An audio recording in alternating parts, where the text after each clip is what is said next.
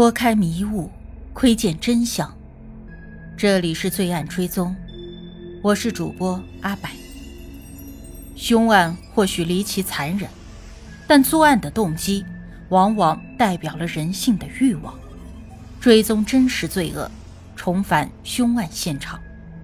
让我们开始今天的案件吧。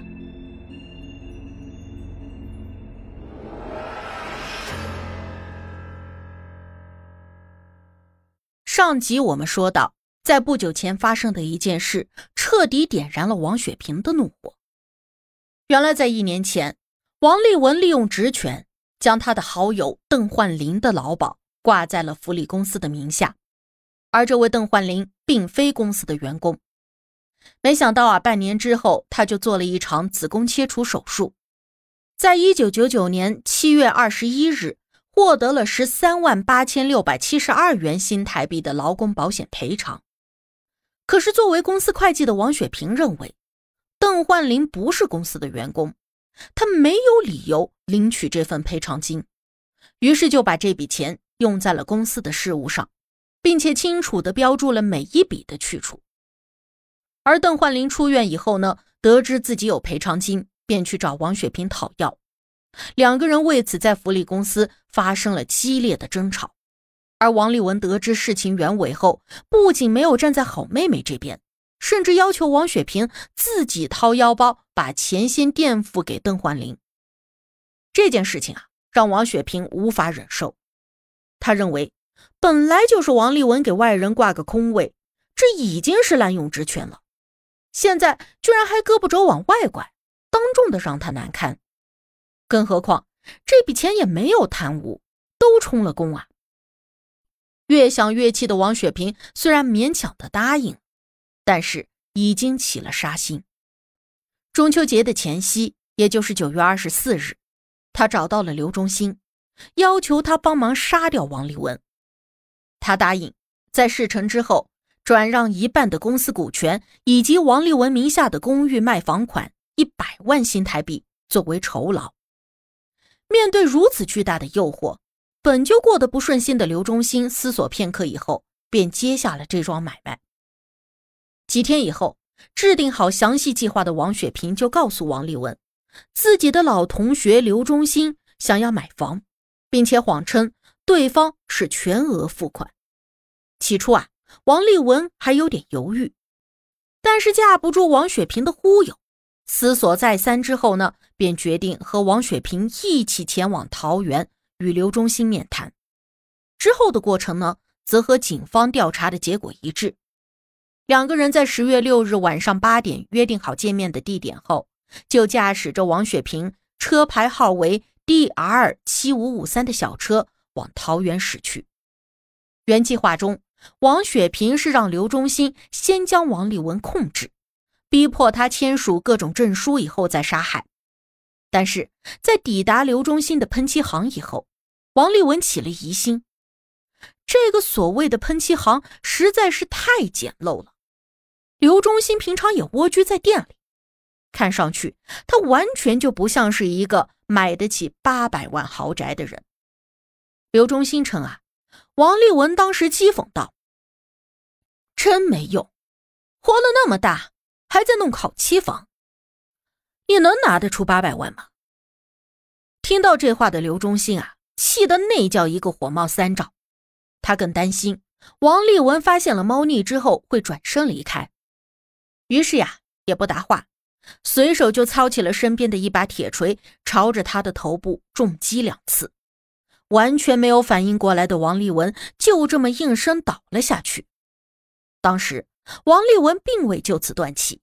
而是挣扎着向一旁的好妹妹求救，可是原本还在陪着笑脸的王雪萍却突然的收起了笑容，并冷冷的朝着刘忠兴做了一个割喉的手势。得到指令的刘忠兴连忙抓着铁锤的两端，将中间的木柄狠狠的压在了王立文的喉咙上，直到他不再挣扎。杀完人以后呢？如何处理尸体？这就成了两个人的主要难题。王雪萍的原计划呀，是在喷漆行挖一个坑，把尸体埋进去就可以。但是动手以后却发现，要在地上挖足够埋人的坑，可没那么简单，而且工具也没有准备好。如果动静实在太大的话，会很容易就引起了房东杜天之的注意。就在两个人愁眉苦脸之际，王雪萍一眼就瞟见了喷漆行角落里放着的半桶强酸液，当即就决定用强酸溶尸算了。这么一来，即便是警方追究，也会苦于找不到尸体而无法立案调查。于是，两个人手忙脚乱的把王立文的尸体以 V 字形，头脚朝下，臀部朝上，塞入到了一个蓝色的塑料桶内。接着，刘忠兴利用工作之便，连夜去附近的化工店买来了更多没有稀释的强酸，用来毁尸灭迹。两个人把王立文臀部以外的位置完全的浸泡在硫酸液中，盖上了盖子，套上帆布，清理了血迹和王立文的随身物品。最后呀，又把塑料桶拉至了附近的沟镇旁放置。在处理的过程中，刘忠信的手肘还不慎被强酸烧伤。做完了以上工作呢，仅仅用了半个多小时。两个人眼看时间还不算太晚，便连夜的驾驶着王雪萍的汽车返回了福利公司。晚上十点三十分，他们到达了福利公司，取得了王立文停放在公司的小客车，随后便分别驾车来到了新店中山路段，将王立文的小客车弃置。以制造王立文失踪地是新北的假象来迷惑警方。弃置小客车以后呢，两个人继续开着王雪萍的汽车，沿环河快速道路返回了台北。沿途，他们把王立文皮包内的物品都丢弃，仅保留了身份证和手机，供转移公司的股权转账之用。途经承德桥时，他们又将作案的铁锤以及王立文的车钥匙都丢入了桥下。晚上十一点二十分，两个人第二次回到了福利公司。王雪萍将王立文私人账户的密码告诉了刘忠兴，并让他用王立文的手机拨打台北银行，电话语音转账五十万，算是买凶预付款。凌晨零点刚过，刘忠兴就打车回到了大丰喷漆行，因没有带钥匙，便找房东杜天之打开了房门。他在无意中发现。地上还遗留了一只王立文的破碎玉戒，又出门将玉戒丢到了置放溶尸桶的沟镇下。十月九日，刘忠新全副武装的来到了新店市中正路商业银行，取走了十万。之后，因为害怕引人注意，就将银行卡以及密码交给了哥哥刘忠奎代为取钱。而刘忠奎确实是不知道王立文遇害一事。十月十一日，刘忠新将王立文的手机卖给了桃园市某中建通信公司。不过，王雪萍交代过他，要制造王立文还活着的假象，需要不定期的拨打其男友陈满雄的电话。因此，刘忠新取下了 SIM 卡。十月十四日，刘忠新驾车到了中立北区房屋中介所。把业务员汤成玉载到了福利公司办理房屋出售的相关手续。十月十五日，刘忠新和王雪萍没有见过面，但是两人依旧有通话。王雪萍还以味增汤煮好了没有作为暗号，询问王立文尸体的处理情况。十月十六日，台北地区下了一场大雨，水位大涨。